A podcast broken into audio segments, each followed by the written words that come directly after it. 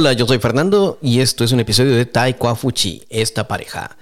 El día de hoy vamos a hablar para estudiantes de nivel B1, B2, especialmente B1.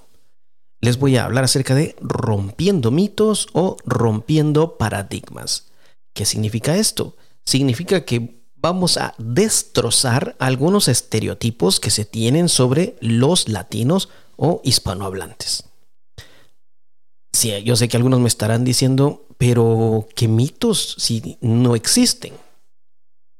Bueno, te voy a decir, sí, existen y son varios. Por ejemplo, hoy me estaba enterando de que algunas personas piensan que en España a todas las personas les gustan las corridas de toros. Sí, así se llama, corridas de toros. Sorpresa. No, no es cierto. No a todas las personas les gustan los corridos de las corridas de toros, perdón, las corridas de toros. No es cierto. Hay muchas personas en España a quienes no les gusta. Yo tengo amigos a quienes en verdad no les gusta y me han dicho de que es una actividad que poco a poco ha ido quedando atrás, ha sido cada vez menos popular. ¿El por qué?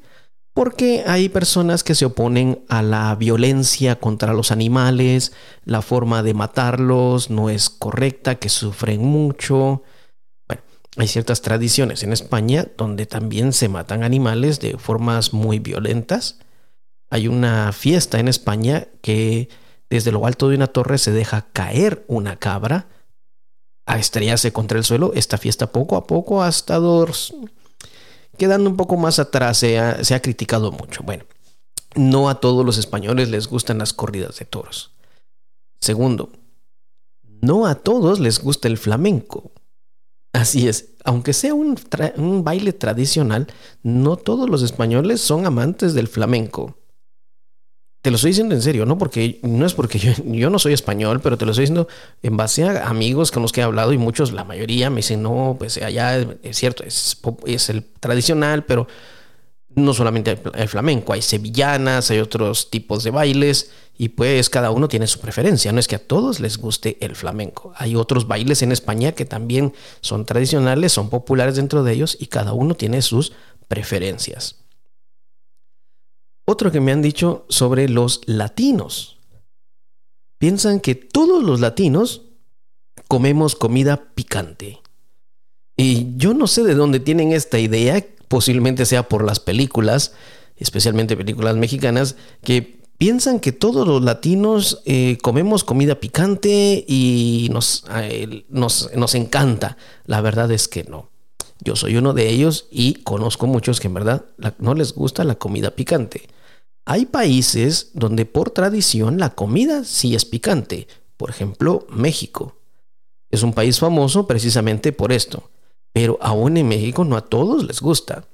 Y en Latinoamérica, en el resto de países en Latinoamérica, es común que a la hora de la comida, junto con tu plato de comida, te den la salsa picante a un lado, si en caso te gustaría eh, usarla. Si en caso te gusta la comida picante, pues le puedes añadir a tu propio gusto. Pero no es, no es que a todos les guste. Otro, algunos piensan que todos en Latinoamérica bebemos cerveza o licor. Totalmente falso. Nuevamente, este es un estereotipo que viene por las películas. No a todas las personas les gusta el licor. Y si a alguien le gusta, no es precisamente que se vaya a emborrachar o que beba mucho. Hay personas que beben un, un vino de vez en cuando, como parte de la comida, parte de degustar la comida, y no es porque sean bebedores que continuamente estén bebiendo vino, no, es una copa de vez en cuando. Lo mismo puede ser un coñac o un whisky. Muchas personas he escuchado que dicen un coñac es para la circulación o para dormir mejor y es una pequeña copita. Así que no es que beban demasiado. La cerveza de igual forma.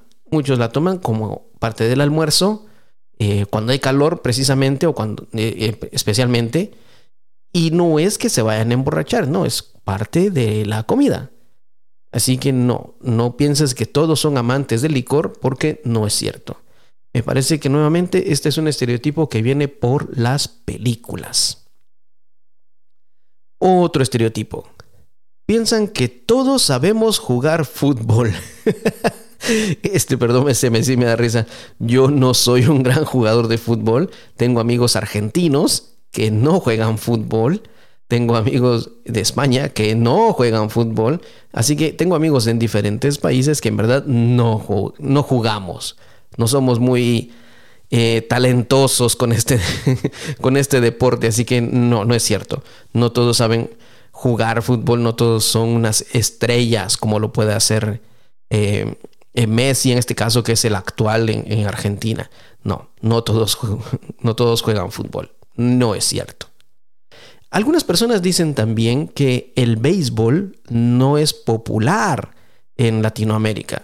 Bueno, si bien es cierto, no es un deporte que tenga tantos seguidores como el fútbol o el baloncesto o básquetbol, como le quieras decir, pero sí existe, sí existen selecciones nacionales de béisbol, sí existen seguidores, especialmente y debido a las transmisiones por radio en su, en su época o por televisión actualmente de las series de béisbol de Estados Unidos. Entonces sí hay un buen grupo de seguidores que, si bien es cierto, no se compara con la cantidad de gente que les gusta el fútbol, pero sí hay personas que juegan béisbol y hay personas que sí lo juegan muy bien.